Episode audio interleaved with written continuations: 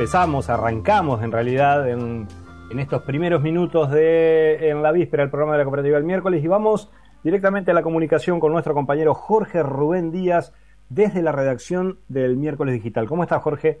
Hola Américo, muy buenas noches. Buenas noches. ¿Nos comentás cuáles son los temas del día o de la semana? Bien, eh, para no aburrir, porque de alguna manera van a ser los temas de conversación con los entrevistados del programa de hoy, eh, pero como vos decías sobre la novela de los campos de Chevere, también en el miércoles digital tenemos una producción de notas al respecto, con otra mirada obviamente, con otro análisis, eh, por ejemplo la que publicamos en el día de hoy de Tirso Fioroto, eh, que hace referencia a este tema, que verdaderamente, bueno, lo que conocemos la pluma de, y se conoce la pluma de, de Tirso, sabemos de la, de la facilidad y de palabras y de la claridad que tiene conceptual para, para explicar cosas que por ahí son complejas, ¿no? Eh, esa, esa, nota está titulada eh, Desarraigo, Destierro y Hacinamiento eh, y está en el miércoles digital. No, no voy a expoliarla más porque justamente la idea es anunciarla para que la gente la pueda buscar eh, disfrutar y compartir. Eh, también en el miércoles digital Américo eh, hay una nota que genera indignación porque hace unos días la justicia entrerriana volvió a mostrar su peor cara, la vergüenza, ¿no? Sobre el tema referido a un a una denuncia que estaba realizando una maestra de la zona de de Costa Uruguay Sur, del departamento de Gualeguaychú, eh, una maestra que fue fumigada, eh, que sufrió las consecuencias de las fumigaciones, y bueno, la justicia falló en contra del pedido de esta mujer, ¿sí? que es directora de la Escuela 66 Bartolito Mitre.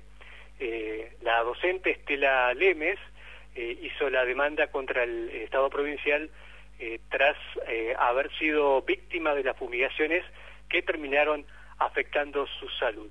Eh, e-, esos hechos américos fueron hace siete años, eh, a partir del momento de que le, diagnosticaron eh, veneno en la sangre, eh, producto de las fumigaciones aéreas. a raíz de eso inició una, una actividad, una intensa actividad legal en la justicia, y bueno, este, ahora la, la justicia le dio un revés, por lo que, bueno, distintas organizaciones ambientales están eh, convocando a distintas actividades para reclamar por esta decisión judicial. Bien, Jorge, ¿algún otro tema para esta edición de En la Víspera? Sí, bueno, sobre el tema COVID, em, vamos a decir que hoy se registraron 13 casos, recordemos que estamos en una etapa de una fase previa a la 4, ¿sí? donde no se puede permanecer en espacios públicos y están cerrados los accesos a las playas. Eh, 13 casos que se diagnosticaron hoy, todos con síntomas leves y están en su domicilio eh, en recuperación. En la provincia de Entre Ríos en total se contabilizaron hoy 388 casos y eh, en total llevamos en Entre Ríos 14.688. Después, Américo, permitime eh, dos adelantos que van a estar en las próximas horas, en los próximos días, en el miércoles digital.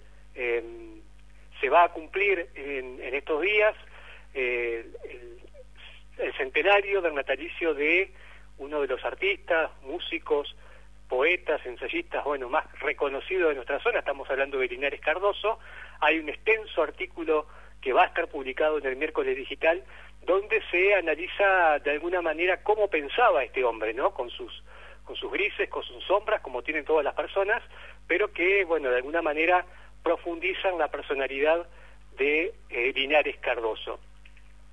Y por último, Américo, otro adelanto para los amantes del fútbol, para los que nos gusta el fútbol.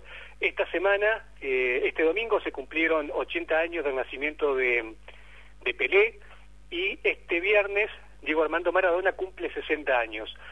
En forma de homenaje, de alguna manera, vamos a reeditar en el marco de los 20 años también del miércoles eh, un artículo que se publicó en el año 2004 en un suplemento especial que se llamó Fútbol a cuatro manos y está escrito por dos queridos amigos nuestros, eh, Jorge el Gringo Villanova y Fernando Poerio, que de alguna manera en aquella ocasión eh, reivindicaban lo que era el aniversario de los 18 años del gol de Diego Armando Maradona a los ingleses, realidad de los dos goles, el de la mano de Dios y el gol que según dicen todos los especialistas es el más importante de los mundiales, eh, pero en, aquella nota eh, tanto el gringo como, como Fernando Poerio, eh, perdón, como, siempre lo confundo con el hermano, este, hacen una, un raconto de lo que es la vida de ellos a través del, del fútbol y de lo que significó el fútbol eh, en sus vidas, ¿no? Eh, articulando y mechando con cosas del fútbol local y regional. Eh, es un artículo que va a estar, extenso artículo que va a estar publicado en el miércoles digital eh, a partir de las próximas horas, Américo. Bueno, Jorge, muchas gracias. A vos. En la víspera, el mejor programa de radio que usted podrá escuchar. A esta hora, por esta radio.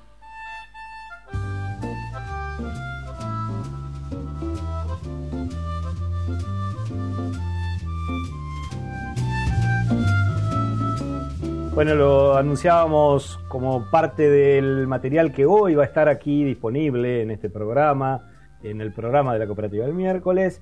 Nuestro querido amigo Martín Bianchi, que cada martes que viene acá promete no volver a hacerlo, pero después reincide y nos trae una mirada, una columna de humor, pero que incluye también algunos toques de, análisis de la realidad, de ironía, de análisis político, social de todo un poco, porque Martín es así, ¿viste? ¿Cómo andas, Martíncho? ¿Estás por ahí? Estoy aquí. estás escuchando, Martín Bianchi? Hola, Américo. Ah, ahora sí, ahora sí. ¿Cómo estás vos? ¿Cómo andas? ¿Todo bien? Todo en orden. Hay algunos detallecitos en el país en este momento con el dólar blue y algún otro problemita con las diferencias entre los integrantes del gobierno que se hacen públicas a través de una carta curiosa de la vicepresidenta, algún detallecito con algunos campos de los Echeveres, un par de cositas. ¿En qué país no pasan esas cosas? No. bueno, pero no sé, cuáles son los temas que vas a abordar hoy, así que prefiero quedarme con la intriga hasta escuchar. Te cuento. Como, como bien sabes, eh, se, se viene Halloween ahora en unos pocos días. Ah, Yo debo decirte que es una de esas transculturaciones las que a mí más me gustan.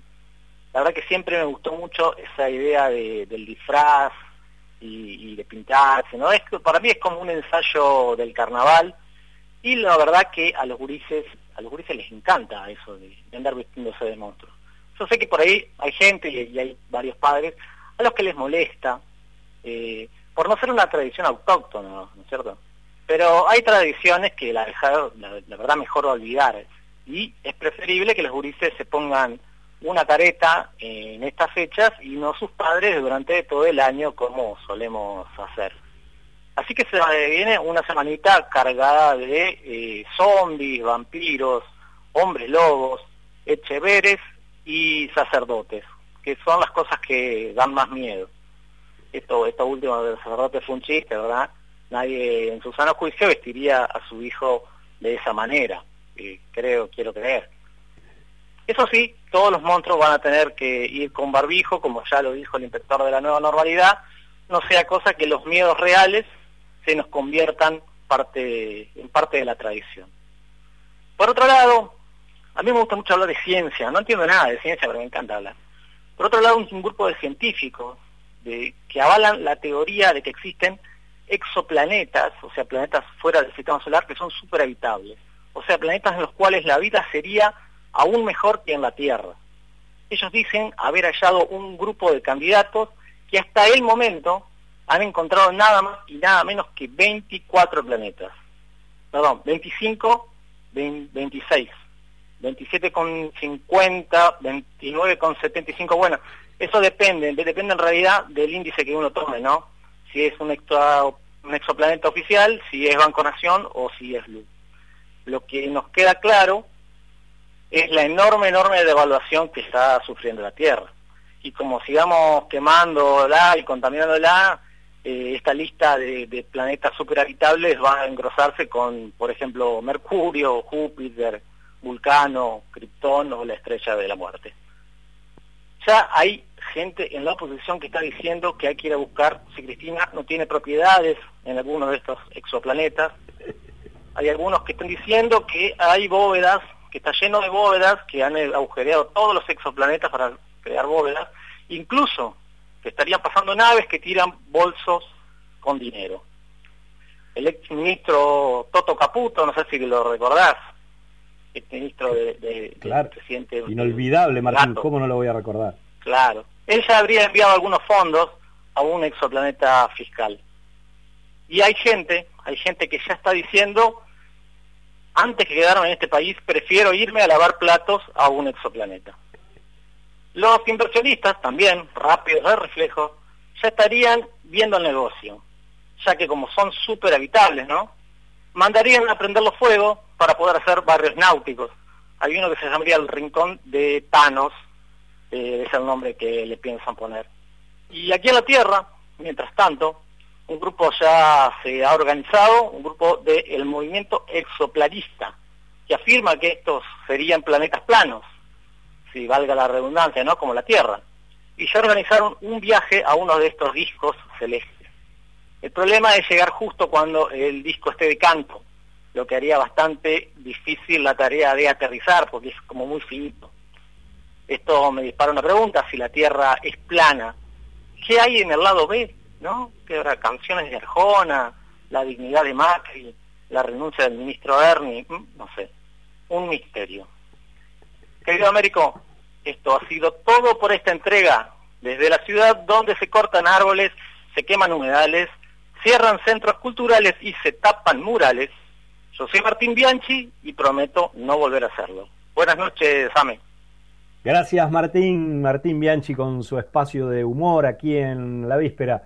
Promete no volver a hacerlo, pero por suerte cambia de idea y vuelve, porque yo al menos, no sé ustedes, los que están del otro lado, eh, disfruto muchísimo de sus columnas. Después las repaso porque unos pocos días después las suben al, al miércoles digital, las suben tanto en el formato de audio como en el formato escrito, así que buenísima la oportunidad también de repasar porque es un humor bien interesante el que hace Martín. Yo me quedé pensando con esto de los, de los exoplanetas y de la, de la visión comercial de parte de nuestra, de nuestra dirigencia, de nuestras clases dominantes, si con la brutalidad que también suelen tener, eh, no escucharán sexoplanetas y estarán pensando en otro tipo de relaciones exteriores como las que había diseñado el menemismo, quizás recuerdan ustedes las relaciones carnales con, con los Estados Unidos, bueno, no quiero ni pensarlo, entre el rincón de Thanos, los exoplanetas y toda esta descripción que hacía Martín,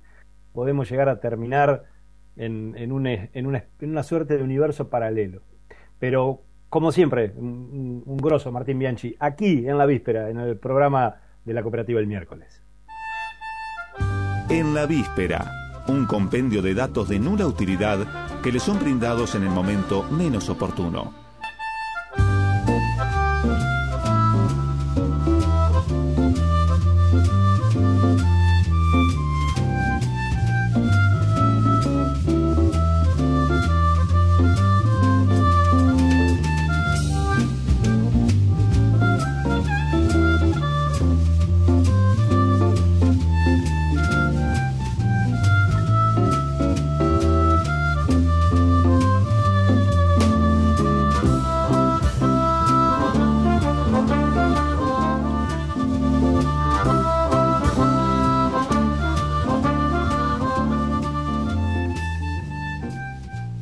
Bueno, y mientras eh, nos quedan unos poquitos minutos hasta el informativo, vamos a aprovechar para hacer un adelanto de una de las novedades. Hay varias, seguramente en algún momento también comentaremos de, todo lo que se viene trabajando y lo que se viene proponiendo desde la editorial cooperativa de las ediciones del miércoles.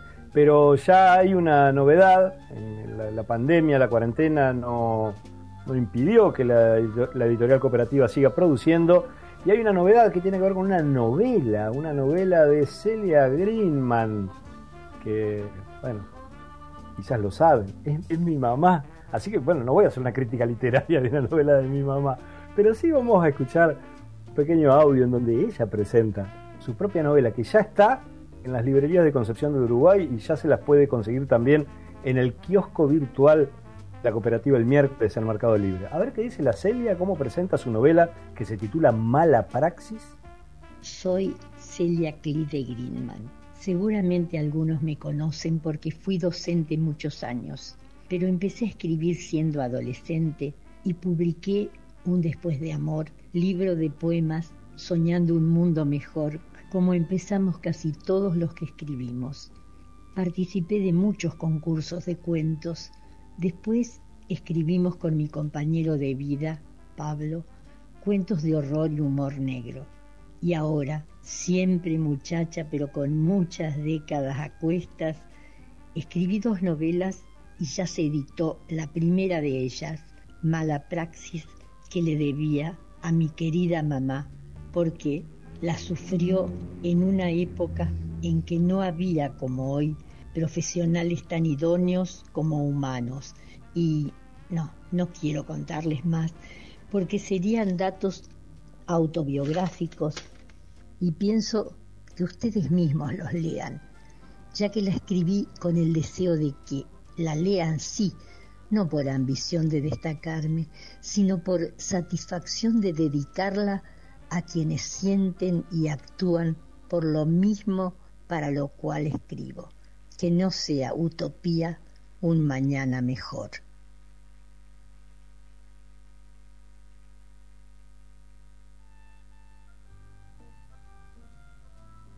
Bueno, así, así presentaba o se presentaba la propia Celia Greenman con su novela flamante, estreno de esta semana de la editorial cooperativa el miércoles, Mala Praxis, ya está, les decía, en todas las librerías.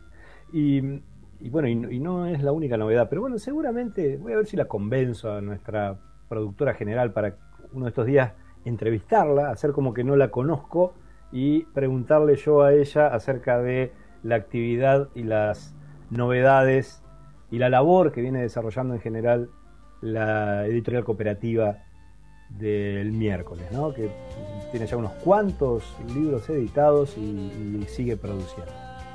Y cuando nos estamos yendo, prácticamente nos estamos yendo hacia el informativo de las 10 y media de la noche, eh, yo hace dos o tres días que vengo con esta música en la cabeza.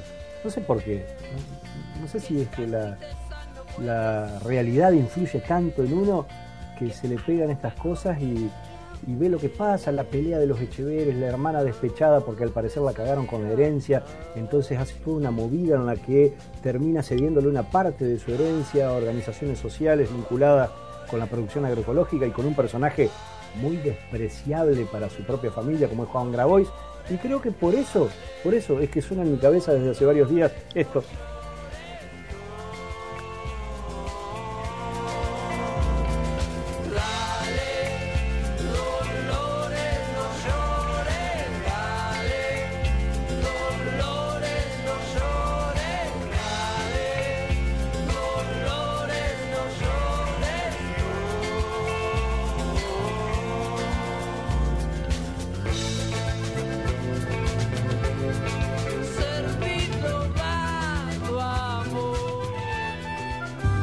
La Víspera, el mejor programa de radio que usted podrá escuchar. A esta hora, por esta radio. Tienda Cinema, un nuevo lugar donde encontrarás los productos más exclusivos del mundo del cine. Entra a tiendacinema.com.ar y empezá a disfrutar de esta nueva experiencia. Tienda Cinema, la magia de sorprender. Envío a todo el país. En la víspera un compendio de datos de nula utilidad que le son brindados en el momento menos oportuno.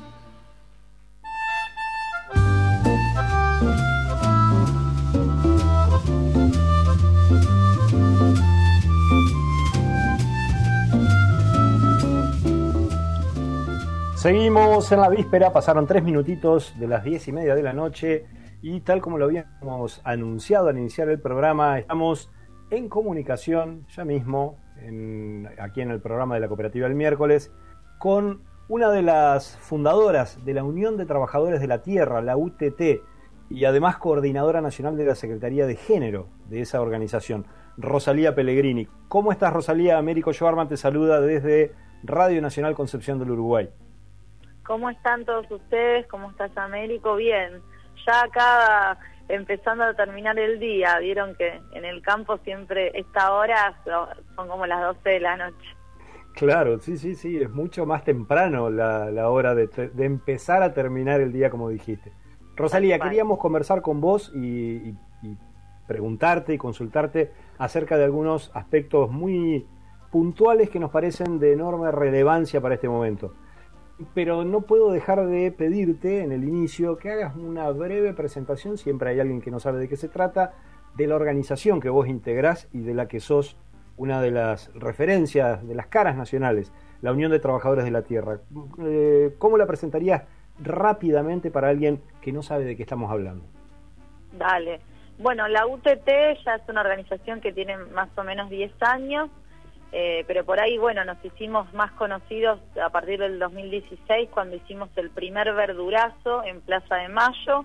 Nosotros representamos a los que producimos la lechuga, el tomate, parte de la fruta, parte de la carne de cerdo, productores de yerba mate en Misiones, bueno, los que llenamos la mesa todos los días en esta Argentina, bueno, somos miles de productores y productoras de, agricultura familiar y campesina que, bueno, que venimos luchando por distintas cuestiones que seguramente charlaremos principalmente de la tierra.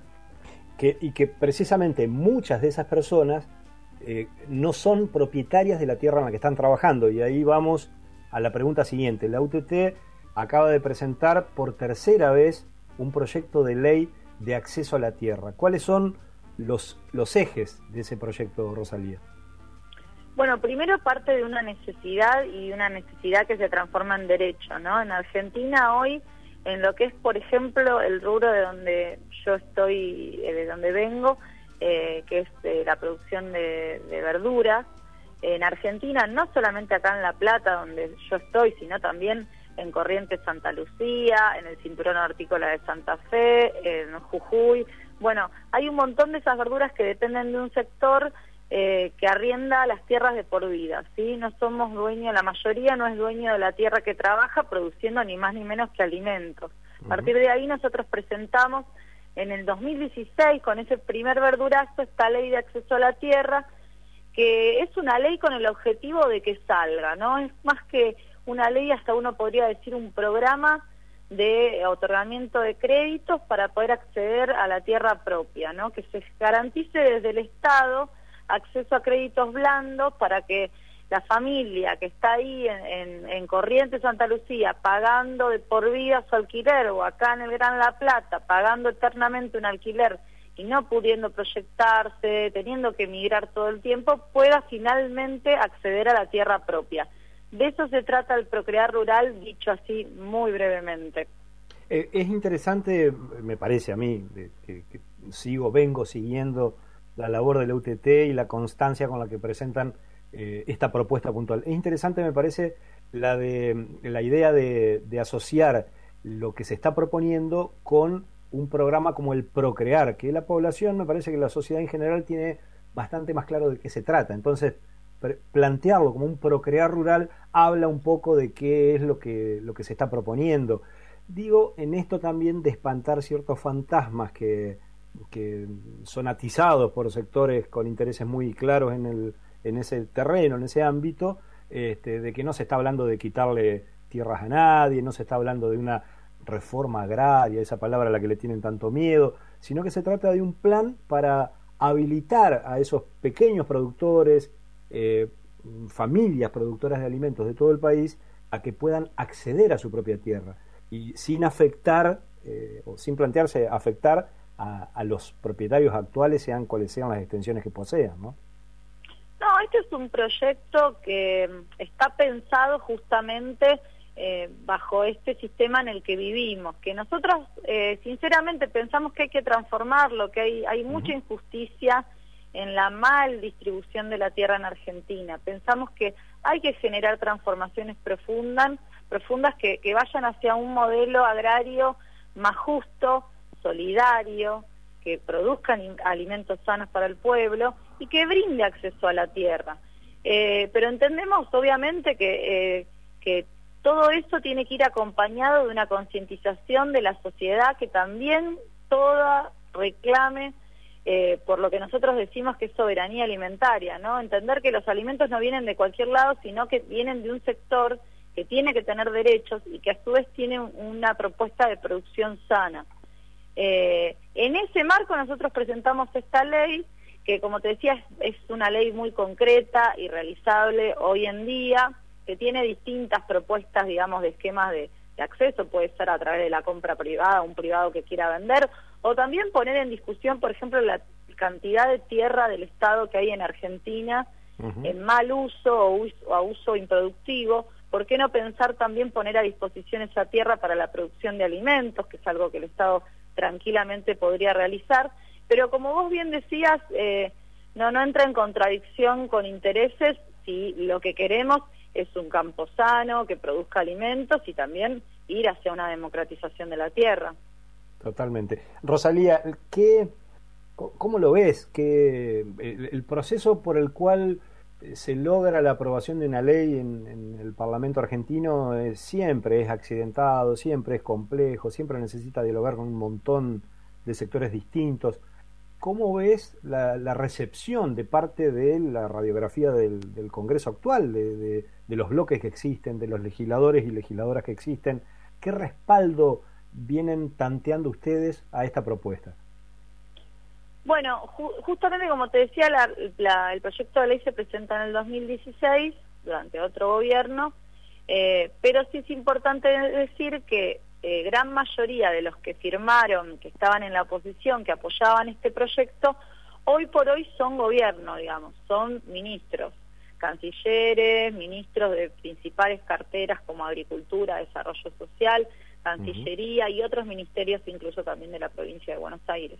Entonces, digo, si esos diputados firmaron la ley, bueno, se supone, a mí la cuenta, la cuenta campesina me da que se supone que esto eh, tiene que avanzar, ¿no? Tendría que estar avanzando. No era lo mismo en un contexto en el cual, por ejemplo, el polémico ministro de Agricultura era el polémico Echeverre del que ahora tanto se está hablando, digamos. Había otro contexto más asociado justamente a un campo vinculado a la concentración de la tierra, a pensar la agricultura en función eh, de los negocios para unos pocos y no para el bien común, ¿no? Eh, justamente contrario a, a lo que se supone que se tendría que dar ahora. De todos modos, nosotros pensamos que en última instancia siempre eh, la capacidad de presión, la lucha, el diálogo con todos los sectores de la sociedad es lo que va a hacer empujar en definitiva el proyecto. Pero entendemos que están las fichas presentadas como para que avance.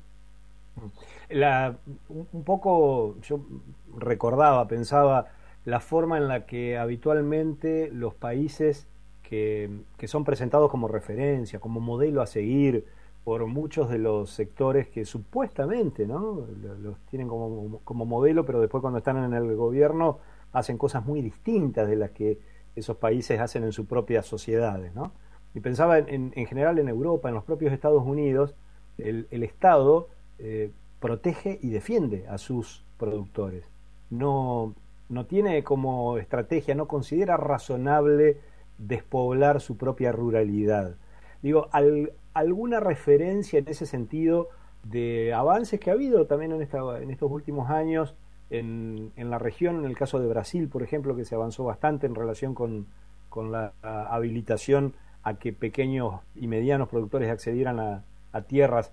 ¿Hay referencia hayan tomado en ese sentido o el proyecto, digamos, se para fundamentalmente en, en la realidad argentina sin este, sin, inspirarse en otras iniciativas de, más cercanas o más lejanas. Digo, ¿cuál, ¿hay algún modelo de colonización rural, por ejemplo, como también plantearon los uruguayos en su momento, o de lo que el movimiento Sin Tierra de Brasil ha planteado? Eh, ¿Tienen ese tipo de inspiración, Rosalía, o, o la letra y el contenido del proyecto es eminentemente producto autóctono, digamos?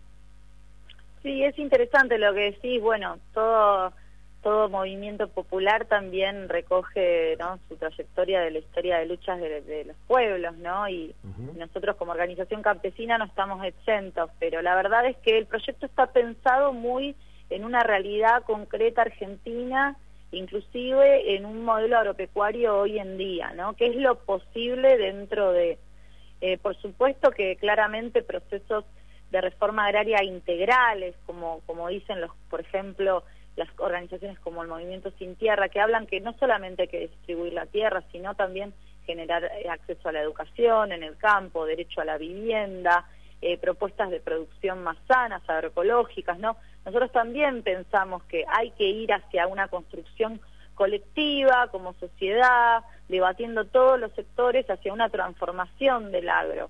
Eh, así que lo que te quiero decir es que por supuesto que recogemos todas esas tradiciones, aunque este proyecto puntualmente está pensado para nuestra realidad. Pero también es bueno rescatar experiencias incluso que se dieron acá en Argentina, ¿no? En la provincia de Buenos Aires hubo un proceso de colonización y otorgamiento de tierras, de hecho yo vivo en el Parque Pereira, que fue eh, eh, formado por, por el gobierno de Perón en el marco de entender un espacio verde con biodiversidad y también con productores y, productoras produciendo alimentos. ¿no? En algún momento acá en Argentina hubo experiencias así que está, está bueno eh, recoger, digamos. Sí, aquí en, nuestra región hay una, una, experiencia casi legendaria que fue la de las, la de las colonias impulsadas en, aquel momento por Alejo Peiret en tierras que eran de Urquiza y de la que surgieron buena parte de los colonos que, este, que emigraron a nuestra región porque uno, uno a veces se pone a pensar en eso, Rosalía, ¿no? Es decir, a, fines del siglo XIX hubo gobiernos con los cuales uno puede tener enormes diferencias en otros aspectos, pero que impulsaron planes que implicaban darle tierra a la gente dispuesta a trabajarla, ¿no? Y, a su vez alimentando la posibilidad de que se asociaran, de que formaran cooperativas. Y, hoy parece algo tan lejano que precisamente por eso eh, nuestro interés también en esta, en esta insistencia de la UTT en presentar eh, la propuesta. No puedo dejar de preguntarte la vinculación que tiene todo el laburo que ustedes vienen haciendo y por supuesto el proyecto de ley con la cuestión de la soberanía alimentaria como, como aspiración. Sí, para nosotros, bueno, eh, si bien la soberanía alimentaria es una, una bandera ¿no? de lucha construida por, por el movimiento campesino internacional, ¿no? a través de la vía campesina, eh, nosotros hicimos carne ¿no? en, eh, la propia piel eh, la soberanía alimentaria cuando salimos a luchar en aquel 2016 con, con la lechuga en la mano, ¿no? con, con la selga, con la lechuga en la mano, eh, en la cual fue ese gesto de querer mostrarle a la gente quiénes somos, lo que después hizo que se nutriera esta consigna tan importante y este proyecto también estratégico que es la soberanía alimentaria, porque es empezar a acercarnos desde el campo a la ciudad a reflexionar juntos qué es lo que estamos comiendo, ¿no? Eh, qué, hay detrás de, lo que pongo en el plato todos los días y que quizás no soy consciente. Argentina es un país em, que se muestra a sí mismo como muy urbano, ¿no? Y le da la espalda al campo y a quienes vivimos en el campo. Y nosotros pensamos que eso no es casual, que esa cultura de pensarnos por siempre urbanos, como si Argentina fuera solamente la ciudad de Buenos Aires, por decirlo de alguna manera, también tiene que ver con una estrategia justamente de dejar ese territorio riquísimo eh, culturalmente, eh, esa tierra tan rica, esa, esa variedad que hay biológica, dejárselo para cada negocio, para el extractivismo, para el vaciamiento, para el saqueo. Si nosotros no podemos reflexionar acerca de lo que comemos desde este lugar que parece tan político, pero a la vez es tan simple, porque es, bueno, este tomate cómo se produjo, cómo viven aquellas personas que produjeron ese tomate, tienen vivienda, no tienen vivienda, cómo lo producen, bajo qué modelo de producción, de dónde consigue la semilla, ¿no? Si no empezamos a tomar conciencia de eso como sociedad entera, por eso digo los del campo, los de la ciudad, eh, no vamos a poder eh, pelear por un proyecto en común de soberanía alimentaria, de transformación agraria. Entonces, para nosotros eso es la soberanía alimentaria, es abrir los ojos y tomar fuertemente conciencia de con qué nos nutrimos, ¿no? Ni más ni menos, algo tan importante como el alimento. la, ¿Cuál es la, realidad actual? En, eh, es cierto que no, no, es lo mismo en todos los lugares, porque las, las, tierras son distintas, pero en general, en, en, la, en, nuestra región, en lo que es Pampa Húmeda, en provincia de Buenos Aires, Entre Ríos, Santa Fe, ¿cuántas hectáreas se necesitan? ¿Cuántas, ¿Cuánto terreno debe pensarse para que una, una familia o, una, o un productor pueda eh, subsistir eh, y empezar a producir para comercializar? Nosotros calculamos una unidad productiva que es en base a lo que justamente vos estás diciendo, ¿no? Más territorio pampa húmeda de una hectárea y media por familia. Nosotros decimos que en una hectárea y media por familia eh, podemos producir alimentos eh, aproximadamente, o no alimentos, verduras, si vamos a ser más específicos, eh, para 300 personas, ¿no? Entonces, imagínense, yo siempre digo, derechos para una familia agricultora significan verduras sanas para 300 personas, ¿no? Mm. Y después, bueno, nuestro proyecto tiene toda una propuesta de comercialización directa del productor al consumidor, en donde justamente esto que te decía, ¿no? El contacto, la revinculación del consumidor con la tierra, con el alimento sano, que es el alimento campesino, que también es, es muy importante a la hora de pensar justamente esta hectárea y media de producción. Es que eh, es central, porque si no, cuando hablamos de soberanía alimentaria, termina siendo solo un eslogan. Por eso me parece que es tan interesante esto que vos decías. Primero de vincular la, la, ruralidad real, la de los pequeños productores, la de los productores familiares, este, con la gente de la, de la ciudad, de los centros urbanos. Este, porque de otro modo el el solo plantear la consigna eh, termina siendo algo vacío y, la, y, la, realidad de lo que se necesita, de lo que se precisa para, para que una familia verdaderamente se instale, incluye esto, esta ecuación impresionante que vos mencionabas recién, una hectárea y media, pero también en estos tiempos incluye ciertos servicios, cierta tecnificación, ciertos eh, requisitos que, que, ya no se puede concebir la vida sin ellos. ¿no? digo, por ejemplo, la, la conectividad. Eh, es algo que es imprescindible también. La, no es solamente el, eh, lo, lo, que, lo que se diseñaba hace 150 años cuando se planteaban aquellos planes de colonización, en donde se le aseguraba un arado, un par de animales y una provisión de, de y café a los colonos que venían. Hoy hay ciertos requisitos que tienen que ver con cómo concebimos la vida hoy y creo que ahí también es central este laburo, ¿no? Y, la herramienta legal, porque de otro modo, si no, ¿cómo se puede pensar en una transformación de ese tipo? Sí, sí, tal cual. Todas estas transformaciones que estamos hablando se llevan adelante con decisión y políticas públicas. Nosotros desde la UTT fuimos construyendo también de alguna manera aquello que decimos, demostrando que lo hacemos, ¿no? Y, y creo que lo que ha sido Mella, lo que ha hecho Mella en este tiempo y hará la tierra justamente es esa constancia nuestra de también hacerlo. Lo que decimos lo hacemos. Eh, pero siempre demandando que en definitiva esto no tiene que ser una experiencia la de los de la UTT. Esto tiene que transformarse en políticas públicas, ¿no? Eh, el derecho a la tierra tiene que ser ley, como decíamos la semana pasada en el Congreso. El derecho a la tierra tiene que ser ley.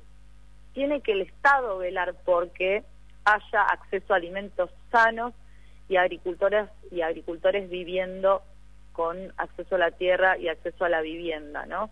Y creo que así vamos a ir encaminados a, un bienestar de conjunto que es lo que queremos construir, ¿no? Mayores niveles de igualdad y mayores derechos. Eh, Rosalía, te pregunto, eh, me parece una cuestión importante también, ¿cómo ven eh, desde la UTT el, proyecto? el acuerdo que se impulsa desde, desde el Ministerio de Relaciones Exteriores de nuestro país, con el que se ha embanderado el ministro Felipe Solá, de, triste memoria en relación con la aprobación de los transgénicos en Argentina, que, generó una de las transformaciones negativas, a, mi juicio, más grandes del, campo, del mundo rural en la Argentina. ¿Cómo ven ese proyecto y, qué, qué, relación tienen o, qué alcance tiene eh, hacia los pequeños productores, hacia los integrantes de, la UTT? No, alcance por ahora ninguno. Tuvimos una reunión eh, en Cancillería a partir de nuestra eh, convocatoria a juntarnos ¿no? en la puerta de, Cancillería, eh, un poco a reclamar ¿no? Eh, que cualquier decisión que tenga que ver con la agricultura, con nuestro suelo, con nuestra tierra, con nuestro ecosistema, tiene que atravesar un proceso también de informativo, de consulta, de impacto ambiental, ¿no? También como que la sociedad cada vez come menos vidrio, podríamos decir como menos soja transgénica, ¿no? Cualquiera vos le preguntás y decís, ¿qué te parece la soja transgénica? Salís a un almacén, le preguntás, y la verdad que me parece que es mala, ¿no? Hemos logrado niveles de eh, información a la sociedad y, también hay resto, un resto del mundo rico, si se quiere, que no habilitó la soja transgénica por algo, ¿no? Entonces, de alguna manera, estamos cansados de que nos vendan soluciones mágicas a los problemas de los argentinos y argentinas, cuando después lo que nos quieren vender es, es un paquete que nosotros coincidimos le hizo tanto mal a nuestra a nuestro territorio y a nuestro pueblo. Entonces, en primer lugar, lo que planteamos es, bueno, si se va a iniciar un proceso que además no es claro porque la información primero tenía un cero, después le faltaba un cero, entonces si vamos a emprender un acuerdo que va a impactar tanto en la agricultura y en los pueblos de nuestro país, bueno, en primer lugar, información, impacto eh, ambiental y todos los estudios que sean necesarios. Y después también plantear eh, cómo va a ser eh, la incorporación de sectores pequeños y medianos que, que justamente crían animales, pero bajo otros métodos, métodos más sanos, no el, método que están planteando bajo el acuerdo, bueno, también queremos ponernos a discutir cómo va a ser. Rosalía, la última. Eh, teniendo claro que, este, que, es una situación compleja y, delicada, pero eh, ¿cuánto afecta o en qué sentido afecta, digo por la, coincidencia del momento en el que se presenta nuevamente el proyecto de ley de la UTT de acceso a la tierra y al mismo tiempo esta especie de telenovela de, de, la, de la, discusión por la herencia de la familia Echevere y, la manera en la que sobre todo los medios más vinculados con los intereses eh, del privilegio de, la Argentina, presentan esa, esa situación como una suerte de amenaza hacia la propiedad. ¿De qué manera crees que impacta en, la posibilidad de que se apruebe el, proyecto de ley? Yo la verdad espero que no impacte en nada. Creo que, o sea, que la propuesta nuestra es muy clara, es muy concreta y, y no, no me da miedo decirlo, es dentro de una, o sea, de este sistema en el que vivimos, que, que insisto siempre queremos transformar, ¿no? Entonces en este mismo sistema hoy se puede la ley de acceso a la tierra.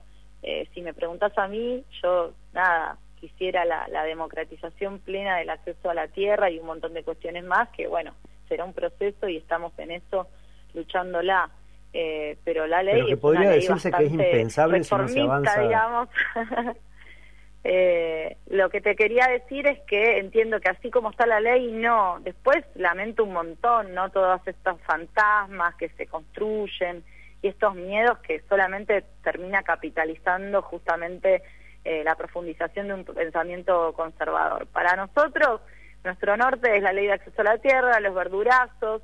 Hace cinco años nosotros también ocupamos tierra, tierra del Estado, tierra improductiva en base a un proceso de trabajo de tres años de gestión, propuesta y trabajo en agroecología y cuando vimos que la negociación se empantanó decidimos avanzar y recuperamos esa tierra que ayer era un baldío y hoy se producen eh, casi 40 hectáreas de alimentos agroecológicos, vecinos y vecinas que van a este campo de 80 hectáreas que incluye monte y que ahora toda la comunidad está orgullosa de ese lugar.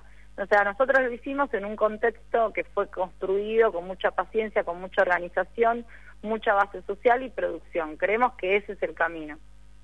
Rosalía, muchas gracias por esta comunicación y bueno, ojalá el, acceso a la tierra sea ley en la Argentina. Gracias a ustedes y les mando un gran abrazo.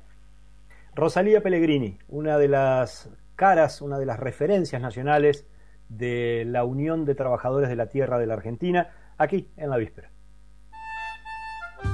En la víspera, una alternativa que pretende ser razonable entre el ruido y el silencio. En la víspera, el mejor programa de radio que usted podrá escuchar.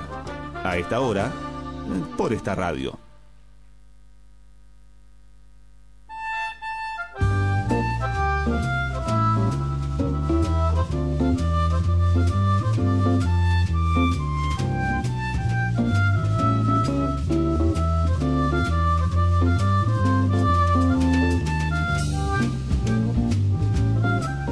Tres minutitos pasaron de las 11 de la noche, seguimos en el programa de la cooperativa el miércoles, el programa en la víspera, aquí por Radio Nacional Concepción del Uruguay, al mismo tiempo en duplex por la radio de la Universidad Nacional de Entre Ríos, en el 91.3 de la frecuencia modulada, y ya nos metemos, ya ahora mismo nos metemos en una nueva comunicación, en una nueva entrevista, en este caso para tratar un tema que se vincula lateralmente, pero se vincula con algunos de los aspectos que dialogamos en el bloque anterior.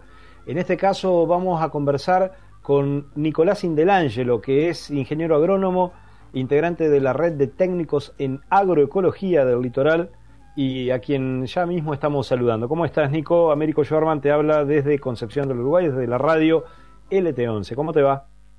¿Qué tal, Américo? Buenas noches, ¿cómo te va?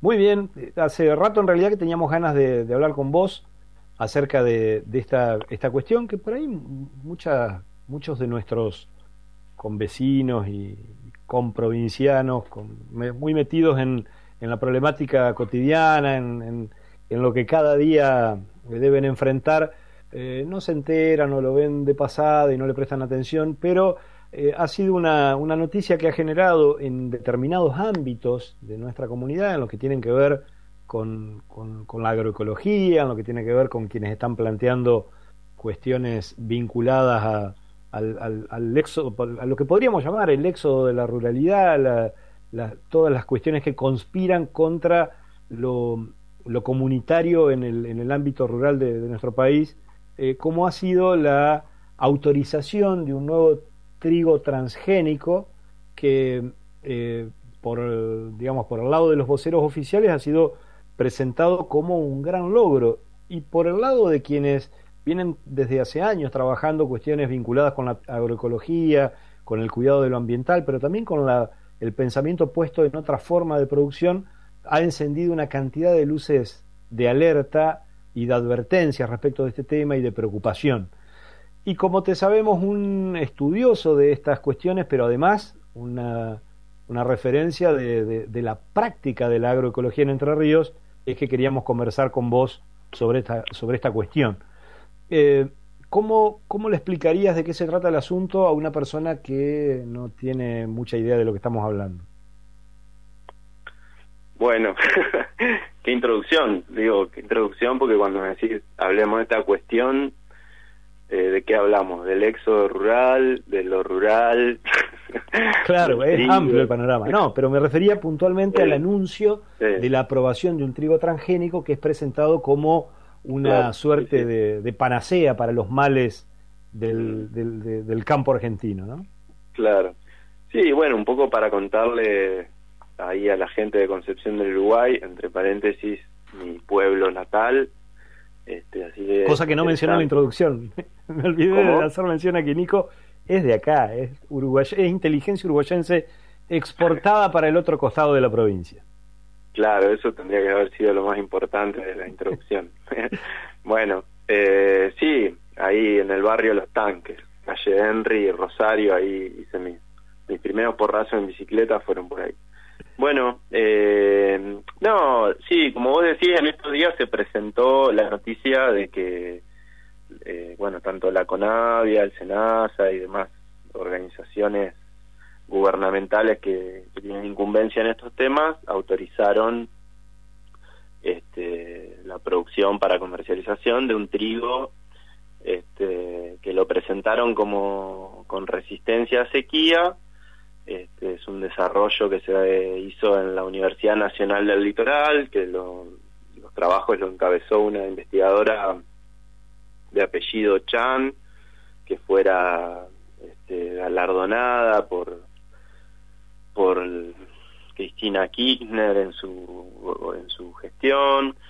Este, bueno, es un trigo que tiene genes de girasol, entonces eh, cuando falta un poco el agua, esos genes que son del girasol le permiten a la planta no detener los mecanismos de, crecimiento y con esa modificación genética podría enfrentar periodos de falta de agua sin mermar tanto el rendimiento así es presentado. El tema es que también tiene apilado este, otros genes que le dan resistencia al glufosinato amonio, que el glufosinato amonio es un herbicida, es un pariente de los secantes, un pariente del, del paraquat, por ejemplo, es pariente del glifosato, también son herbicidas eh, totales, o sea que secan un amplio espectro de plantas, es un herbicida que ya se usa y que es, eh, al menos según los estudios que ya hay, 15 veces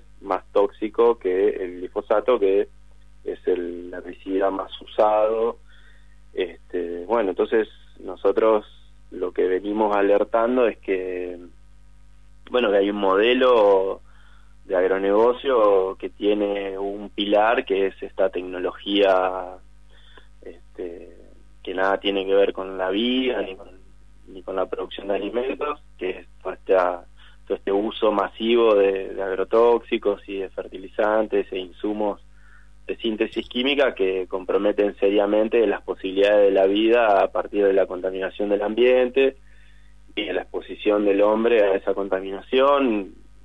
Los, pueblos han enfermado muchísimo a partir de, de estos últimos 25 años en los cuales Argentina se ha transformado en el país que más agrotóxico por habitante utiliza en el mundo. Entonces, bueno, estamos en una situación bastante complicada. y bueno, es un modelo que tiene esa lista ambiental, pero también es un modelo que ha expulsado en estos últimos 25 años a la mitad de los productores. O sea, en el campo argentino están exactamente la mitad de los productores que a fines de la década del 70. Eso no es menor eh, bueno, entonces para nosotros, lejos de ser un avance científico-tecnológico, es la profundización de un modelo que, que tiene para la mayoría de la gente consecuencias negativas. Por supuesto que hay algunas pocas empresas que con esto hacen muchísimo, muchísimo dinero y ese es su objetivo, pero la mayoría de la gente no, no se ve beneficiado con esto, sino que todo lo contrario y bueno, el, ciudadano a pie, el ciudadano de Concepción del Uruguay, de los barrios más populares de Concepción, lamentablemente, si esto sigue avanzando, eh, va a empezar a consumir una harina que va a tener este, esta transgénesis y los agrotóxicos derivados de, esa transgénesis, ¿no? las harinas de hoy ya están contaminadas con, con residuos de herbicidas, con residuos de fungicidas y esto vendría a agravar la situación sumado al, a los efectos que los transgénicos tienen en, los mamíferos, nosotros somos mamíferos, entonces nos parece algo sumamente grave que se avance en este sentido porque los productos derivados de la harina, todo lo que es panificación y todo lo que es de parte de la harina candial, digamos, de los trigos duros, son de consumo masivo en la Argentina, eh, sobre todo, como te decían, los sectores populares, entonces es muy grave exponer a través de la alimentación a la población a, a estos tóxicos que ya tienen demostrado sus efectos en nuestra salud, en el sistema endocrino, en el sistema neurológico, en el sistema reproductivo y demás. Así que bueno, eso, para nosotros, lejos de ser un avance científico, es, es la profundización de un modelo que, queremos cambiar, ¿no? Vos mencionabas recién, Nico, a la, a la investigadora, la bioquímica Raquel Chan, que es la, la, principal eh, responsable de este, de este trabajo que desemboca en la producción de este nuevo trigo transgénico, pero es un laburo además que se realiza con, con una empresa a la que algunos denominan para, para, para situarnos en, el, en la situación, este, la denominan la Monsanto Argentina, ¿no? La, empresa Bioceres. Asociada la empresa se llama Bioceres, eh, los dueños, o uno de los dueños, es la familia Truco, eh, ahora al frente de la empresa está el hijo de quien fuese presidente de APRESID durante bastante tiempo, Víctor Truco. Y bueno, eh, sí, es una empresa que se dedica a la biotecnología y quizá la particularidad no sea esa, sino la particularidad es que usan mecanismos muy imbrincados de asociación con, con instituciones del Estado, universidades, organismos científicos tecnológicos para, digamos, eh, beneficiarse con, con toda esa estructura científica tecnológica que si bien es nacional, está financiada con, con todo nuestro laburo, con todos nuestros aportes, eh, lejos de responder a los intereses de, quienes financiamos ese sistema, a partir de ciertas articulaciones, eh, esa parte del sector científico-tecnológico se pone al servicio de los intereses de estas empresas. Y esto por supuesto tiene que ver con, con la desfinanciación de esos de esos espacios académicos, científicos, tecnológicos que bueno, por una u otra razón en su momento se vieron obligados a salir a buscar financiamiento, bueno, lamentablemente lo encuentran con estas asociaciones entre lo público y lo privado que dan estos resultados como laburo, ¿no? Pero todo esto en un marco de, legalidad, entre comillas, ¿no? Eh, digo legalidad porque son mecanismos que les están permitidos a, a, los científicos, digamos, esto de salir a buscar financiación que no da el Estado. Entonces, bueno, pasan estas cosas. Y también los mismos empresarios cada tanto se meten en las esferas estatales, en el SENASA, en la CONAVIA, en el mecanismo que la cineasta francesa Monique Robin describe como de puertas giratorias, ¿no? Un tiempo están en la esfera pública cumpliendo alguna función que les permite profundizar las bases jurídicas y legales para sus negocios y después salen de ese organismo público y vuelven a la esfera privada a potenciar su actividad. Y así es el caso de varios empresarios que han pasado por la función pública, entonces en, en, ese paso por la función pública van profundizando las posibilidades de acción y bueno y potenciando empresas como como Bioceres o las empresas ahora también está en, en el tapete de Hugo Sigman con todas sus farmacéuticas y sus desarrollos de fármacos vinculados tanto para uso humano como para uso agropecuario digamos no entonces, esas alianzas entre el sector científico, tecnológico y, las empresas privadas dan como resultado estos monstruos que, que son estas presentadas como empresas, pero que son alianzas este, complejas, pero que a ellos les funcionan muy, muy bien, como esta empresa Bioceres, que bueno, que, que buscan generar este tipo de, eventos y demás que vienen vienen a, cumplir con las necesidades de seguir vendiendo insumos, porque un aspecto que no hay que dejar de mencionar es que estos eventos transgénicos que desarrolla Bioceres, Monsanto y demás, buscan eh, que la agricultura se siga instalando en ambientes donde es necesaria la dependencia de los insumos, o sea, llevar la agricultura a regiones como el norte de la Patagonia, eh, hace unos años parecía una locura. Bueno, esta gente en lugar de decir, eh, no, la Patagonia podría tener otros usos, lo que dice, bueno, es para llevar la agricultura necesitamos esto y eso es lo que desarrollan en el laboratorio y llevan ese modelo a estas, a estas regiones extrapampianas donde la dependencia de insumos es, altísima. Bueno, en región pampeana también, no es que no haya dependencia de insumos, pero en región pampeana se da por, por la pérdida de, la fertilidad natural de los suelos, digamos. Entonces, bueno, eh, estos eventos también están eh, desarrollados para que siga funcionando la lógica de que el productor use insumos y bueno, son insumos costosos y es el negocio de ellos, ¿no? Los mismos empresarios que venden y desarrollan estos eventos genéticos son los que de alguna manera también venden eh, los insumos para que después ese evento este, desde la siembra llegue a cosecha. Cuando digo insumos me refiero a fertilizantes y agrotóxicos, ¿no? Fungicidas, insecticidas, herbicidas. Entonces, así como son accionistas de bioseres, son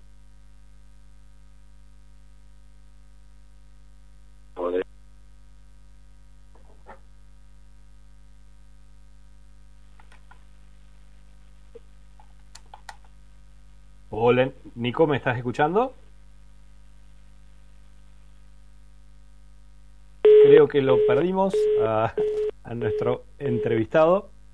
Eh, vamos, vamos a intentar eh, retomar la llamada con Nicolás Indelangelo. Estábamos conversando con él, un eh, técnico, un, experto, un conocedor de la agroecología, oriundo de nuestra ciudad, de Concepción del Uruguay, pero que desarrolla su actividad en la, en la otra costa del, de, la provincia de Entre Ríos y con quien eh, dialogábamos para tratar de comprender y de conocer un poco más eh, cuáles son las verdaderas consecuencias, los verdaderos alcances de, de este, este anuncio, que como lo explicaba hace un rato, eh, se presenta como un avance científico, pero como un avance científico para la producción de trigo que pondría la Argentina eh, a la vanguardia de la producción de un trigo eh, transgénico, pero que en realidad entraña una serie de riesgos que tienen que ver, por un lado, con la, salud de los consumidores, pero por otro lado también con la forma en la que se transforma o se sigue eh, atando, encadenando a los productores a, una, a un sistema de agroindustria que no tiene como objetivo alimentar a la población, sino que el objetivo es eh, seguir haciendo negocios. Y en eso, en esa, en, esa tesitura, en esa construcción de los negocios, en donde lo central es eso, bueno, vale hacer lo que, lo que se está planteando, que traduciéndolo un poquito sería algo así como que se modifica la estructura genética del trigo que se va a plantar para que ese trigo resista un determinado veneno que va a matar a todo lo otro que anda a la vuelta. Y al productor obviamente se le va a vender tanto eh, la semilla de ese trigo como el veneno que se produce para matarlo. Y esta, esto que es lo que se hizo en los años previos con, con la cuestión de la soja, es lo que ahora eh, se, desde, desde una producción propia, científica, tecnológica argentina, se anuncia como un gran triunfo y bueno, y acá vienen las advertencias de una enorme cantidad de eh, científicos, técnicos, ingenieros agrónomos, estudiosos de estos temas que dicen esto que presentan como un gran avance en realidad es una, una forma más de agresión a, nuestra ruralidad, a nuestro consumo de trigo, porque va a ser otro lo que vamos a estar consumiendo. Creo que ya tenemos nuevamente en línea a Nicolás. Nico, ¿me estás escuchando bien? Estaba haciendo tiempo, pero traduciendo mientras recuperábamos la comunicación con vos. Bueno, bueno, buenísimo. No sé dónde habíamos quedado, dónde se cortó, pero estábamos hablando de bioceres por ahí. Sí, yo lo que te quería preguntar específicamente respecto de esto, es, digo, hay una, una experiencia de los últimos 30 años en la Argentina que hizo que mucha gente abriera los ojos respecto de los riesgos de ese tipo de agronegocios. ¿Crees que la, ayer o anteayer, no sé cuándo fue, hace muy poquito, hubo un, también un documento firmado por creo que unos, unos mil eh, científicos, científicas, investigadores, etcétera, advirtiendo también sobre esto. ¿Crees que tenemos eh, reservas a partir de, abrir los ojos sobre lo que pasó en, en, el campo argentino? Vos hacías mención a la desaparición de la mitad de los productores en relación con los años 70 ¿Hay reservas para resistir e impedir que esto avance o crees que es un hecho consumado? Bueno, esto en realidad eh, todavía habría que indagar bien en qué estado está porque también estaba a referendo de eh, los principales compradores como Brasil y había habido voces de la industria molinera de Brasil que se oponían. Así que habría que volver a chequear en qué estado estaba el, proceso. Igual, eh, obviamente que esta es una tendencia, digamos, si no se aprueba ahora van a seguir insistiendo por aprobarlo, porque la aprobación de esto tiene que ver con seguir profundizando este modelo y seguir haciéndolo eh, crecer, digamos, ¿no? Eh, esta, hace poco se presentó en el Ministerio de Agricultura lo que se llama Iniciativa 200 millones de toneladas de grano, o sea que el Ministerio de Agricultura está queriendo llevar eh, los niveles de producción de grano en la Argentina a 200 millones de toneladas por año. ¿sí?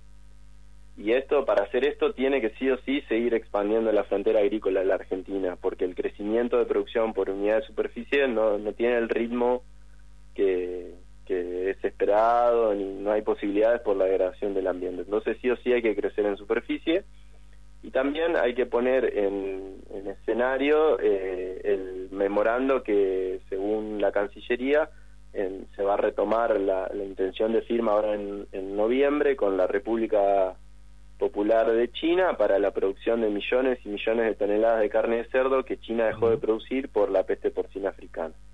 Entonces, con él, y sumado a esto, o complejizando esto, eh, la demanda de dólares, digamos, la, o la necesidad de dólares, digamos, que tiene la Argentina para cubrir fundamentalmente sus obligaciones de externas. Entonces, eh, todo esto hace eh, pensar que, bueno, que si no es ahora, va a avanzar en algún momento, porque esos objetivos macro están ahí dando vueltas y bueno, en algún momento van a querer volver a avanzar. Yo creo que hay resistencia, bueno, esta carta de los científicos es muy importante porque viene de un sector que, bueno, que tiene sus, sus, sus argumentos para esgrimir, ¿no? Entonces, obviamente debería ser más que escuchado, también hay voces de parte de los propios productores porque ese trigo es resistido en todo el mundo, entonces hasta podría haber problemas para la comercialización de ese trigo.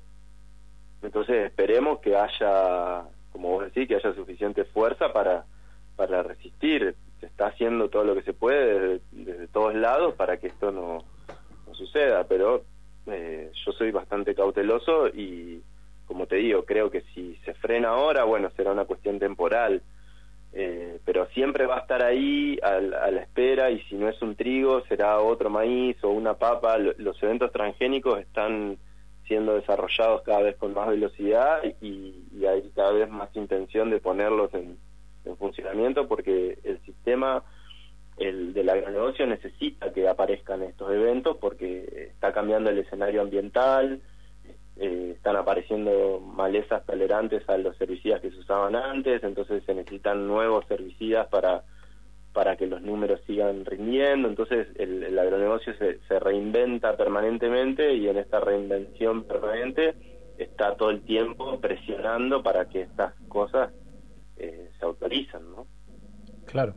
Eh, vos decías recién, Nico, y, es uno de los, de los elementos de toda esta discusión, que si, si no hubiera sido por la, eh, la no aprobación de Brasil, nuestro principal comprador de trigo, eh, de este transgénico posiblemente se hubiera se hubiera aprobado en nuestro país se hubiera aprobado antes no ya, claro claro. quizás ya, estaríamos hablando sobre otras consecuencias de esa aprobación no totalmente. Y lo otro otro aspecto muy grave de esto es que el trigo que no sea transgénico se va a contaminar o sea va a ser eh, fecundado digamos por el polen de los trigos transgénicos como pasa con el maíz, como pasa con, con otros cultivos que son de polinización abierta y que eso, reciben polen de, del ambiente, el polen se mueve miles y miles de kilómetros, entonces es prácticamente imposible controlar eh, la contaminación y hoy cualquier chacarero que tenga en guarda una variedad de maíz, si hace un análisis va a encontrar que tiene un 1, 5 o 10% de contaminación con transgenes. Así que ese también es un aspecto muy grave que que atenta contra la autonomía y el poder de decisión de los chacareros que por ahí no quieren optar por estas tecnologías, que se ven, bueno, este, violentados en esta situación de contaminación. Incluso dos, cosas más y te dejamos en paz en esta noche de martes. La primera, hay una cosita ahí que me gustaría saber cómo la ves vos, que a mí me parece profundamente perversa, que es la de presentar esto apelando a nuestro orgullo nacional, ¿no? Un invento argentino, que, que, nos permite pasar a la vanguardia internacional en este tema. Eh, esa es la primera cuestión. Y la segunda cuestión, ¿existe ya algún tipo de estudios o se ha probado en algún otro lado? ¿Qué pasa cuando los seres humanos consumimos eh, trigo o algún otro alimento que contiene, porque eh, está claro que no hay manera de evitar que, que haya algún tipo de residuos, pero de este tóxico en particular, del glufosinato de amonio, ¿Hay, ¿Ya hay estudios sobre esto? Sí, ya hay estudios. Sí, sí. Eh, ya hay estudios y justamente los, los científicos que venían alertando sobre el creciente uso de este herbicida y su posible, digamos, rol de cuasi glifosato, empezaron a investigar y han concluido que es, eh, eh, bueno, neurotóxico, o sea, tiene los mismos problemas, eh, digamos, afecta de una manera bastante similar al organismo que, otras que otras drogas que ya se venían usando. Y el tema de los transgénicos también está aprobado, digamos, hay un, hay un francés, Peraline, o sea, que eh, en realidad él es iraní o algo así, pero estudia en Francia, trabaja en Francia, y también él alimentando mamíferos con alimentos transgénicos ha encontrado carcinogénesis y demás, así que todo eso está aprobado, por supuesto que son estudios de investigadores eh, que lo hacen desde organismos estatales, pero que no lo hacen en procesos como de los estudios de aprobación, porque lamentablemente nuestra legislación permite que sean las propias empresas las que presenten los estudios y demás, y bueno, obviamente esos estudios a veces o por la duración o por las metodologías buscan de alguna manera eh, ocultar los efectos del uso tanto de, de, los agrotóxicos como de los transgénicos y y son aprobados así sin, sin demasiado control, con la gravedad que nosotros en el SENASA tenemos al mismo tiempo el organismo de, aprobación y de control. En otros países del mundo los, la aprobación y el control está en organismos separados, entonces hay un poco más de, de tutela con estas cosas. En Argentina eso es pasar del primer piso al segundo piso, pero del mismo organismo, con los riesgos que eso acarrea, ¿no? y con lo que decías de que es un invento argentino, sí, eh, se presenta así, pero para mí es lamentable que, que Argentina siga pensando que, que no podamos salir del modelo agroexportador. Eso no nos debería generar ningún orgullo, deberíamos estar rompiéndonos la cabeza para ver cómo, cómo salimos de esa, porque en realidad lo que está pasando es que estamos jugando, se nos ha asignado el rol de producir proteína barata para este, para alimentar este, las producciones de carne de las grandes poblaciones mundiales y, eso es lo que estamos haciendo a costa de, de nuestro ambiente y de nuestra salud. Entonces, estar orgulloso de ese rol es un poco obsceno, ¿no? Deberíamos estar pensando otra cosa para sentirnos orgullosos. Nico, muchas gracias por esta comunicación. Bueno, gracias a ustedes por llamar desde allá de Concepción. Un saludo grande. Nicolás Indelangelo era quien nos ilustraba, nos traía un poco la, el conocimiento más preciso acerca de lo que está ocurriendo con este anuncio de la aprobación del trigo transgénico. Ingeniero agrónomo, integrante de la red de técnicos en agroecología del litoral y oriundo de aquí de Concepción del Uruguay. Él era quien pasaba por el programa de la cooperativa el miércoles.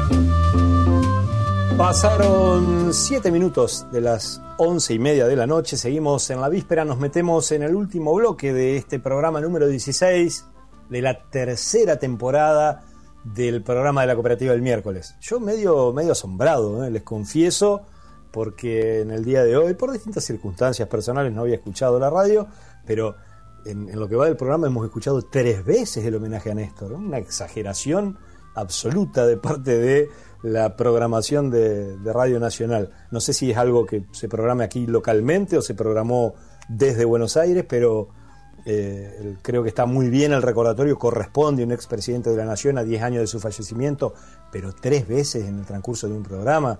Después, cuando la, oposición eh, reclama y cuestiona que, la tendencia de, de los gobiernos en general, del PJ, de transformar a los medios públicos en, en, una suerte de sucursal de las, de las unidades básicas, este, se, enojan o se molestan con la oposición, pero realmente una verdadera exageración por parte de la programación de Radio Nacional, la inclusión de eh, semejante cantidad de tandas de homenajes al, al expresidente de la Nación que merece la reflexión, en el recordatorio, la valoración de lo importante que hizo en el gobierno, pero que por supuesto no está exento de crítica como, cualquier otro expresidente de la nación. De modo que transformarlo en una especie de, este, de, homenaje permanente con, eh, tamaña hipérbole eh, conmemorativa es un, despropósito que no creo que ayude a la imagen que deben tener los medios públicos que son del pueblo, eso es lo que quiere decir públicos, son de la comunidad, no son del partido que eventualmente está en el gobierno, ni mucho menos de los funcionarios que eventualmente están en el gobierno. De modo que, bueno, dicho esto, nos metemos en la charla con nuestra querida compañera Clara Chauvin para hablar de un avance verdaderamente interesante que ha habido en la provincia de Entre Ríos. ¿Cómo estás, Clarita? Hola, ¿cómo va? Exactamente, como estabas diciendo, eh, la semana pasada se logró la media sanción del proyecto de ley de paridad integral para la provincia de Entre Ríos. Eh, recordemos que, bueno, había varias provincias que ya estaban teniendo una ley similar y, bueno, estaba faltando Entre Ríos justamente, así que, bueno, fue hace unos meses que se que se presentó este proyecto y finalmente tuvo, tuvo media sanción en diputados Ahora está previsto que en el mes de noviembre sea tratado en senadores. Eh, para, mm, para tener este, más o menos una idea de qué, en qué consiste esta ley, en qué consiste el proyecto de esta ley, que tiene, digamos, obviamente, por objetivo principal garantizar el principio de paridad de género en la provincia de Entre Ríos. Esto es para los tres poderes del Estado, poder legislativo, ejecutivo y judicial, para los partidos políticos, es decir, para las cartas orgánicas de los partidos políticos, asociaciones civiles, colegios de profesión, colegios y consejos de profesionales. Este, y bueno, las organizaciones de sociedad civil, dice el texto, deberán promover la incorporación del principio de paridad de género. Otra cosa, bueno, paridad de género, la representación igualitaria de varones y mujeres en un 50-50 para cada género, una cosa interesante que tiene el proyecto es que también habla de la determinación de género. En su artículo 4 eh, habla de, eh, o sea, considera género de una persona lo que se determinará el documento nacional de identidad conforme a lo que dice la ley nacional de identidad de género, ¿no? O sea, este, la, la, identidad de género autopercibida por esa persona. Eh, entonces, decíamos, esta ley abarcaría, entre otras cosas, en primer lugar, eh, o sea, la aplicación de los principios de paridad de género va a ser, por un lado, en lo que son las listas electorales, para todas las listas de candidatos y candidatas a gobernador y vice, a eh, convencionales constituyentes, diputados y diputadas provinciales, senadores y senadores provinciales, eh, presidentes o presidentas municipales y vice, también para juntas de gobierno y comunas y para la lista de eh, precandidatos y precandidatas para los consejos municipales. Esto también es para los partidos políticos. Hay partidos políticos que ya en su carta orgánica ya contemplan el tema de la paridad. Hay partidos que no. A partir de esta ley, si es que efectivamente se logra la media sanción en el Senado, pasarían este, eh, los partidos políticos que no tengan establecido esto dentro de su carta orgánica van a tener que comenzar a implementarlo. También para, bueno, los consejos, colegios y asociaciones de profesionales. Em, en lo que tiene que ver con el Ejecutivo, todas las designaciones de ministros, ministras, secretarios y secretarias de Estado para los poderes ejecutivos, ya sea provinciales, municipales o comunales, también para miembros del Superior Tribunal de Justicia, funcionarios del Poder Judicial que eh, requieran acuerdo del Senado, también este, funcionarios del Ministerio Público Fiscal, del Ministerio Público de la Defensa, eh, nombramientos de funcionarios y funcionarias que requieran acuerdo del Senado, conforme a lo que establece la Constitución Provincial, y también personas jurídicas privadas cooperativas y mutuales. Es decir, que es sumamente amplio lo que va a abarcar esta ley.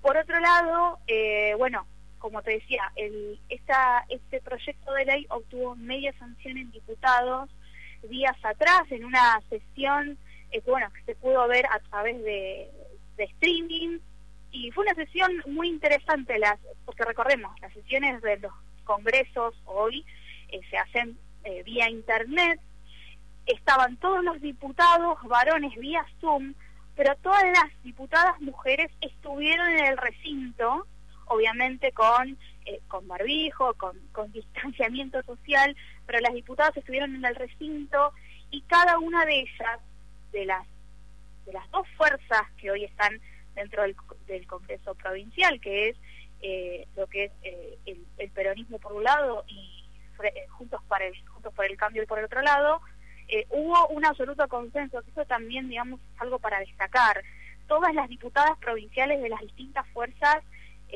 lograron consensuar respecto a la importancia de este proyecto de ley de hecho había un proyecto de ley desde el oficialismo y un proyecto de ley que se estaba presentando desde la oposición y se logró hacer un proyecto único conjunto a partir de ambas propuestas. Eso también es interesante.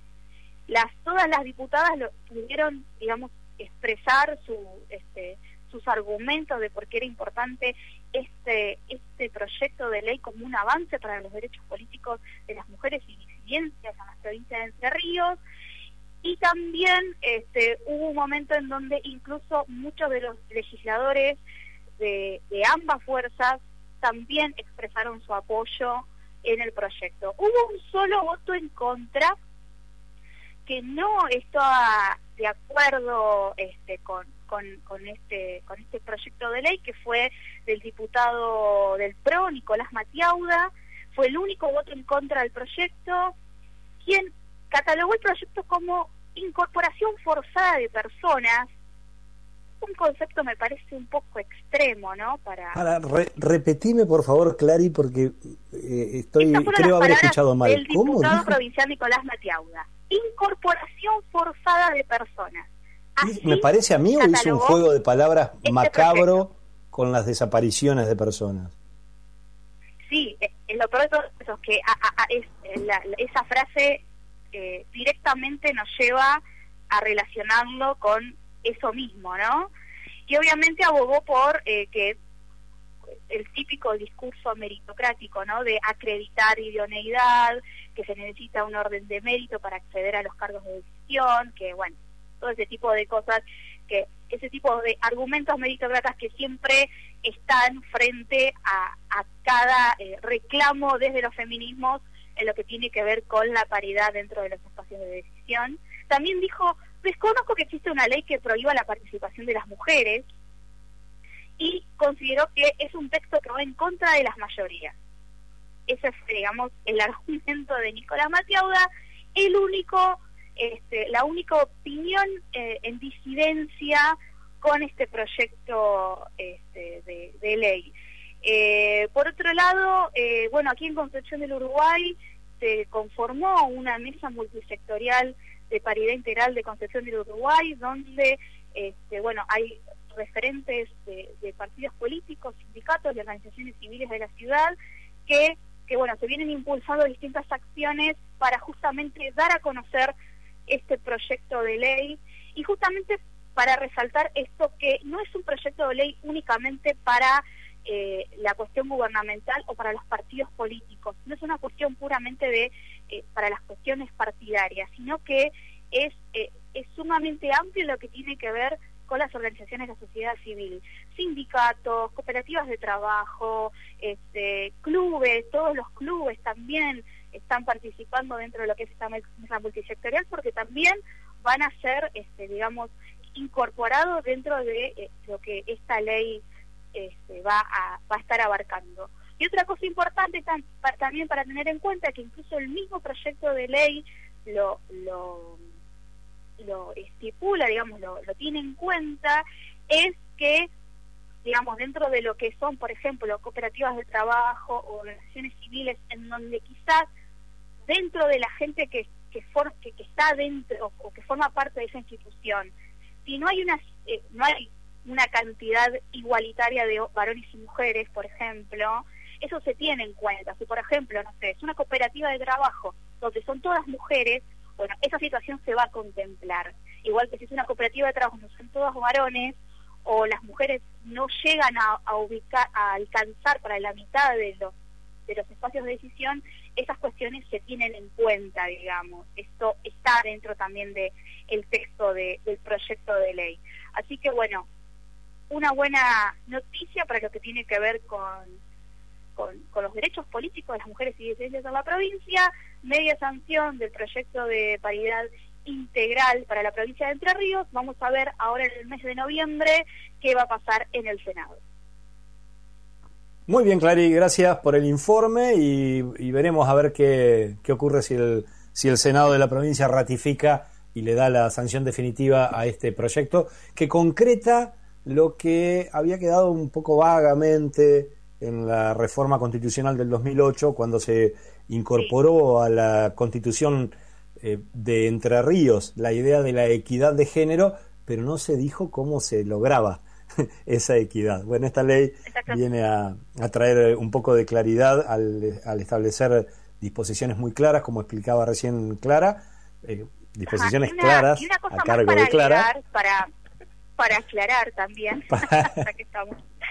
Eh, digamos, esto es una ley importante para lo que tiene que ver con este, el acceso de las mujeres y de a los espacios de, espacios de decisión. En las, eh, en las exposiciones que tuvieron las diputadas provinciales en lo que fue la sesión de la semana pasada, eh, muchas de ellas este, remarcaron esto de sabemos lo difícil que es dentro de los partidos políticos para las mujeres poder llegar a, por ejemplo, el, que hoy una mujer esté ocupando una banca en los congresos o en un consejo deliberante, sabe que dentro de su espacio de militancia tuvo que pasar por muchos obstáculos para llegar a ese lugar. Es decir, se remarcó mucho eso, ¿no? Lo difícil que es poder llegar a esos lugares que quizás para los varones es muchísimo más fácil y no se van a encontrar con tantos obstáculos. Obviamente, esto es un avance, apenas un avance, un avance muy importante, pero es apenas un paso más para lo que tiene que ver con la conquista de derechos para las mujeres y disidencias.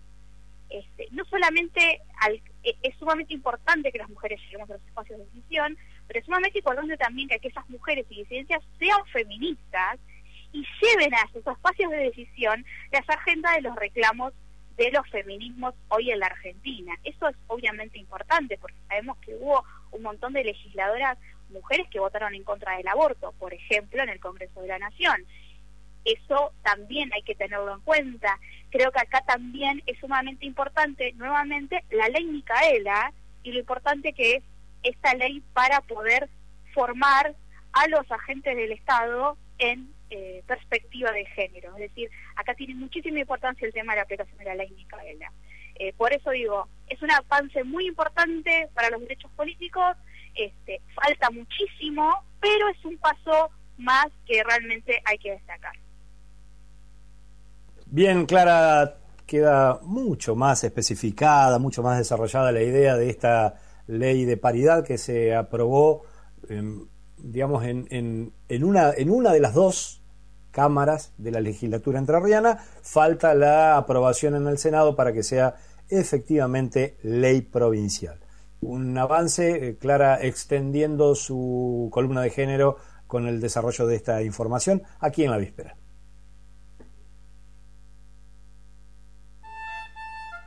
En la víspera el mejor programa de radio que usted podrá escuchar. A esta hora, por esta radio.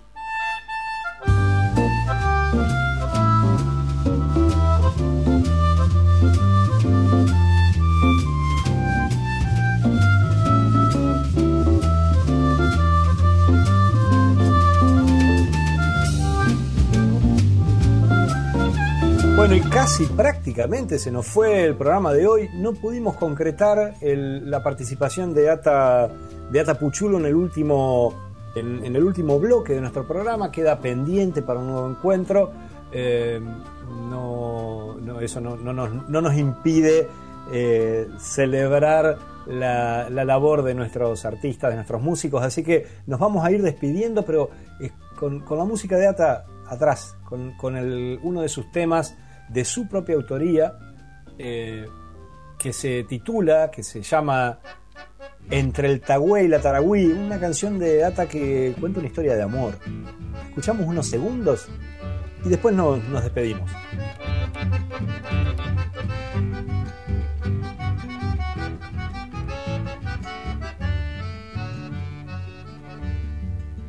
Noche serena en aquel patio Taragüí, un calor que apelmazaba como tela en Yanduti, cabecía una mercedenia correntina que contestó a ver si los entrerrianos bailan en tono mayor. La cambacita movía su cuerpo sin vacilar y yo me desanudaba tratándole de llegar. Vino justo un zapateo y el acordeón que nos separó. Y dije, a ver si las correntinas bailan en tono menor. Y le acerqué juntito a mis caderas y una canoita apasionada dibujé. Arrastradito escobillando su hermosura. En ese enredo fue cuando me enamoré. La música de Atahualpa Puchulu de Lata, que ya vamos a tener la oportunidad de conversar en profundidad con él, que cuente un poco lo que viene haciendo en este, en este año tan especial. Eh, bueno, hoy no pudo ser. Y nosotros nos vamos, nos despedimos antes de que llegue el cura ese que siempre aparece después de nuestro programa. Nos vamos, nos vamos bardeando un poquito, como siempre, pero nos vamos con nuestra declaración de principios diciendo que este es un programa periodístico cultural que aspira a ofrecer una mirada humanista desde nuestra ciudad, desde Concepción del Uruguay, apoyada en un análisis naturalista de la vida, enlazando coyuntura y estructura con ejes en la región, el ambiente, los derechos humanos y el bien común, con informes, entrevistas a protagonistas, mucho espacio para la cultura y siempre un lugar relevante para la sonrisa y para la reflexión. Eso intenta hacer cada martes en la víspera, el programa de la cooperativa el miércoles. Hasta el martes que viene. En la víspera. Conducción, producción, locución, barrido y limpieza, Américo Schwarman y el resto del equipo del miércoles. Una idea del miércoles, Cooperativa de Cultura y Comunicación. Colaboran todos los periodistas, creadores, músicos, artistas, protagonistas que definan a lo largo del programa. Algunos de ellos involuntariamente. Se.